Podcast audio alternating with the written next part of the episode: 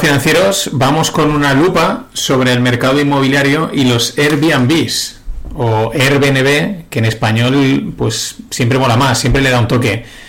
Eh, a ver cómo va el micrófono. Mm, Es un jaleo, no se ha solucionado, pero sigue, mm, si lo veis un poco distorsionado, es lo que hay hasta que consiga el driver o la historia que sea. Así que nada, 3, 2, 1. Eh, la historia rima eh, se parece o se repite. Vamos de boom en boom hasta la siguiente crisis. Ya lo dijo John Davison Rockefeller, cuando mi limpiabotas invierte en bolsa, yo lo vendo todo. Hace no mucho veía gente escandalizada porque otra gente sigue utilizando esta frase. Alegan que es clasista, como si solo pudiesen invertir bien los ricos. la verdad es que es duro, eh, muy duro, sentir que no estás en el lado ganador y que quizás pues los más listos eh, te la están pegando, que es lo que suele pasar, ¿no? Manos grandes contra manos pequeñas. Quizás por eso la reacción de tildar la frase del limpiabotas como clasista. Pero la realidad es que el limpiabotas pues sigue más vigente que nunca, o mejor dicho, nunca se ha ido. El, el limpiabotas de ayer es cualquiera de hoy, cualquier persona, desde un barrendero hasta un médico. Cualquier persona que hace dos días no invertía y ahora pues busca la independencia financiera o que su dinero trabaje para él o cualquiera de estas cosas que se suelen decir. Es normal, es un proceso natural y todo el mundo pasa por ahí, ¿no? Pero siguen habiendo limpiabotas y cada vez más gracias a las tecnologías y a, la, y a los medios de comunicación. En el 2008 todo el mundo compraba y vendía pisos, algunos hasta los construían. Cuando limpiabotas te comentaba que iba a invertir en vivienda, era el momento de empezar a preocuparse. Eh, y no ha sido distinto pues con las criptos y ahora ha llegado el turno del boom inmobiliario 2.0. ¿Por qué? Pues porque escuchas que todo el mundo quiere comprar para montar Airbnbs o similares. Eh, porque, vamos, es, está en el día a día. Claro, hay similares, ¿por qué? Pues porque hay competencia de Airbnbs, pero también hay diferentes modelos. Está el corto, el medio, el largo plazo, el vacacional, que sí para workers, en fin, varios modelos que es el alquiler en diferentes formatos. el, limpia, el limpiabotas de turno es el último de la clase. En contra, pues hay quien tuvo suerte y se encontró con una propiedad, pues bien que tenía heredada o que había comprado o algo, que estaba ahí, la alquilaba y le sacaba algo de pasta, pero a la que ahora, pues en los últimos años le ha podido sacar un auténtico pastón. Lo han hecho y bien hecho está. Otros han sido los más listos de la clase y enseguida vieron la oportunidad.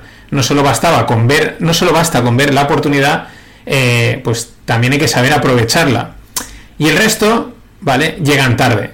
Y aquí están los limpiabotas, pero no solo limpiabotas a pie de calle, es que también hay empresas inmobiliarias que han construido edificios enteros para alquiler vacacional de corta, media, larga distancia o de cualquier otro de, otro de, los otros formatos, que luego pues te lo revisten con un nombre bonito y más guay, pero al fin y al cabo es lo mismo. Y es que el mercado es así, amigos, y así debe seguir siendo. El dinero va donde más rentabilidad obtiene, y eso ¿Dónde ocurre? Pues suele ser en nichos donde escasea la regulación y la competencia, como ha sido este de la vivienda vacacional, ¿no? O de corto plazo, o de alquiler de corta estancia. Hace tiempo que estas dos últimas palabras, la regulación y la competencia, han aparecido en escena en el mundo de los Airbnbs y cada día pisan más fuerte. Falta una tercera, las condiciones financieras, acá tipos de interés. Competencia, pues ya es atroz, ¿no? Eh, no, hace, no, es necesario con mirar cualquier plataforma, cualquier eh, ciudad, hay Airbnbs en cualquier sitio. Es verdad que una de las ventajas del Airbnb es que en sitios donde no tendría sentido, por modelo económico, que existiese un hotel, pues el Airbnb cumple una función. Pero bueno, ahora veremos la regulación. Lo dicho, la competencia es atroz hasta el punto que se invierte la ventaja inicial. ¿Por qué? Pues porque al final ha redundado en subidas de precios, comisiones, cargos y exigencias de propietarios de Airbnbs que hacen que ya no sea tan diferencial respecto a elegir un hotel. Y nada como un meme para explicarlo. Al final, en, en lugar de tirar los precios para abajo, los han tirado para arriba. Los precios de los hoteles se mantuvieron altos, dijeron nosotros este es nuestro nivel, no podemos bajar. Los Airbnbs empezaron bajos, pero luego han ido subiendo. El meme, el meme que veis lo explica perfectamente. eh, te cuesta lo mismo un Airbnb que una noche y sin embargo ahora en el hotel tienes menos restricciones que en un Airbnb, que si te dicen que tienes que poner las sábanas aquí, que si tienes que cumplir unas normas, que tienes que salir antes de tal hora, que justo antes antes era eh, la gran ventaja, ¿no? O uno de los grandes atractivos, esa flexibilidad que ofrecían, aunque también depende de cada eh, propietario. Hemos dicho competencia saturada, regulación. Muchas ciudades llevan años poniendo trabas al alquiler vacacional. A eso hay que añadir pues, las comunidades de vecinos. Por ejemplo, en el caso de España. No sé cómo será en otros países, pero en España hay una cuestión que es un deporte nacional que es el de la envidia, ¿no? La envidia y el miedo a que mi vecino haga más dinero que yo, porque se atreve a hacer dinero. ¿Y eso en qué se traduce? En una prohibición al canto. Eh, básicamente, las comunidades de vecinos votan y cada comunidad de vecinos que vota, raro es que no prohíba que se, hayan, que se, que se monten Airbnbs. También es verdad que muchas de esas ciudades que ponían trabas al alquiler vacacional eran referentes turísticos, como Barcelona. Pero eh, el golpe de efecto ha llegado esta semana pasada. Airbnb ha sido baneado o prohibido en Estados Unidos. Eh, entonces, claro, mm, ahora parece ser que eh, pillar una noche allí es de locos, es una auténtica pasta, afectando no solo al turismo, sino a los viajes de negocios.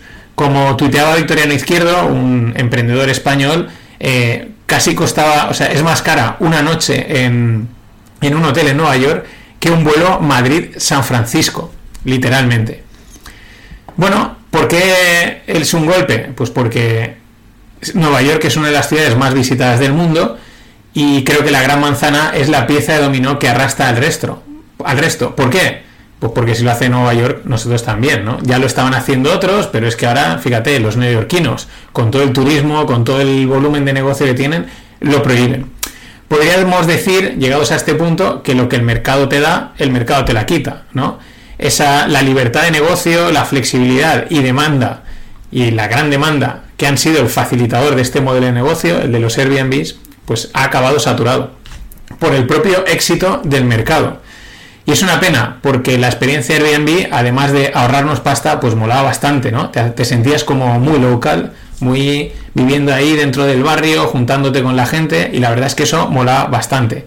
Ya digo, otra de las ventajas es que dan acceso, ¿no? En ciertos sitios donde a lo mejor donde no es viable montar un hotel o ningún tipo de alojamiento eh, profesional, eh, pues oye, un Airbnb da acceso a que gente también pueda alojarse allí. Al final, no creo que desaparezcan, no van a desaparecer este modelo, esto ha llegado para quedarse. Y seguro que surgen nuevos modelos de alojamiento asequible, eh, nuevos formatos, híbridos, van a salir más, pero probablemente ya no sea como hasta ahora. De todas maneras, igual que, igual que hemos visto, nada como un meme para explicarlo, en el que, bueno, la evolución de la regulación, ¿no? Eh, ponen el ejemplo de que las, eh, la Biblia en 66 palabras, que ya era una especie de regulación, una especie de norma, te, daba, te explicaba cosas, eh, y llegamos a que, pues, mm, por ejemplo, la última directiva de la Unión Europea son 26.911 palabras, es decir, midiendo la regulación por palabras vamos a peor. Y la regulación quizás ha sido es ya es está siendo y será el mayor escollo de cualquier negocio sean criptos que he mencionado antes o Airbnbs o lo que venga. Coches de alquiler por ejemplo pero falta la tercera pata vamos a ver un vídeo The Airbnb jackpot is drying up. Recently, we've seen a slew of articles about the Airbnb bust, worrying that the good times are over, that hosts will be eating cat food as they await that once a year booking. Two years ago, I bought a house in Palm Springs and renovated it. I'm not going to sugarcoat it, you guys. It we lost money. We uh, it's not looking good. It's not looking good, ¿no? Es una entrevista a una Airbnb owner que se han endeudado allí en Estados Unidos, que siempre esto lo llevan al máximo, para, para, pues, para, para montar el negocio y ahora it's not looking good. El periodista eh, dice que eh, owners eating cat food, ¿no? Eh, como que los propietarios ahora van a tener que comer comida de gato pues para poder subsistir a las deudas y a la bola que tienen encima. Claro, aquí entra la tercera pata. Hemos visto competencia y regulación, pero ahora están la deuda y los tipos de interés que es el panorama, el panorama macroeconómico y el impacto que tienen estas cositas llamadas tipos de interés que es vital en la economía. a través de los créditos, de los préstamos y de la liquidez. Vale, no todo el mundo tiene préstamos para financiar sus Airbnbs, pero a verlos, haylos. Quizás en España o en Europa no tanto, pero en Estados Unidos seguro que hay un montón, tanto a nivel retail como a nivel profesional. Ya digo, hay empresas, yo los últimos edificios que he visto que se han construido, preguntas si son todo eh, alquiler vacacional, apartamentos, en fin, nada de eh, pues para pues para vender, ¿no? Pero es que claro, los números son espectaculares. Os pongo dos ejemplos reales. El ejemplo 1, en la, en la pequeñísima urbanización donde veraneo, que está a 30 kilómetros de Valencia, un Airbnb disponible los 12 meses genera unos 15.000 netos. Sí, netos, después de comisiones y de gastos. Ejemplo 2. Un amigo, eh, y es una pequeña urbanización, pero ejemplo 2, un amigo que está metido en el sector inmobiliario de Cataluña me comentaba de casos que a un piso normal normal en Barcelona le sacan entre 30 y 35 mil al año mm, así, sin enterarse. Está muy bien, oye, tienes esa oportunidad, tienes que aprovecharla. Pero aquí es donde tenemos que aplicar el sentido común, que es el que no debe faltar, porque a veces estas cifras, como están ocurriendo, ah, pues sí, ¿no? Todo el mundo se sube al carro, se mete en la, en la idea de que esto va para siempre, pero tiene sentido, tiene sentido que un piso normal, ¿eh? corriente, en Barcelona genere 35.000 euros al año o que un apartamento de verano donde normalmente, tradicionalmente la gente lo ha utilizado un mes al año, dos, eh, facture 15.000 netos al año, eh, no sé, ¿son estos números sostenibles en el tiempo? Son las preguntas. Si, yo creo que si nos ponemos hielo en el cuello y tomamos distancia, creo que no. Eh, está muy bien, enhorabuena a toda esa gente, pero en realidad dices, esto es demasiado, ¿no? al igual que no lo tenían los precios de los pisos en el 2007, ni otros tantos ejemplos que podríamos traer, criptos y cualquier otra historia que se nos ocurra, que a verlas, haylas. No olvidemos que en este panorama de contracción financiera la gente tampoco se endeuda para viajar. Sí, sí, hay mucha gente que se endeuda para viajar, pide un pequeño préstamo y ya lo pagaré. No, no, la gente no se endeuda, con lo cual es menos flujo de entrada en el mercado turístico. Y luego están los que no se endeudan, ¿por qué? Pues porque no pueden, porque la subida de tipos le ahoga la hipoteca y no les permite viajar. Es decir, se reduce ¿no? la gente que, viaja y que por lo tanto puede contratar este tipo de, alojamientos. Es decir, se reduce lo que siempre decimos, los flujos. Un flujo de entrada en el mercado se reduce. Por lo tanto, más problemas en el corto plazo. ¿Tumbarán los Airbnb la economía? No lo creo pero son una pieza más del dominó.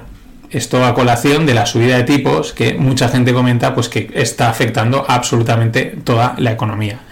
Y nada, para cerrar, pues nada mejor que un meme de los tres que he traído. Este es de la película Big Short, en el que recordáis cuando va el que, el que el protagonista de The Office mm, va a visitar una zona donde está plagada de, de construcciones, se mete en un prostíbulo, en un puticlub, y la chica que le está bailando dice que tiene que tiene pues tres o cuatro casas todas compradas con hipotecas. Pues aquí han hecho lo mismo. ¿A qué te refieres con todos tus préstamos? Dice, tengo siete Airbnbs y una casa, representando eso que también se está dando en esta economía distorsionada. Así que nada, con este audio, mejor o peor, el FinPix ha salido. Mañana más bueno, FinPix no, lupa. Ahora sí, mañana más.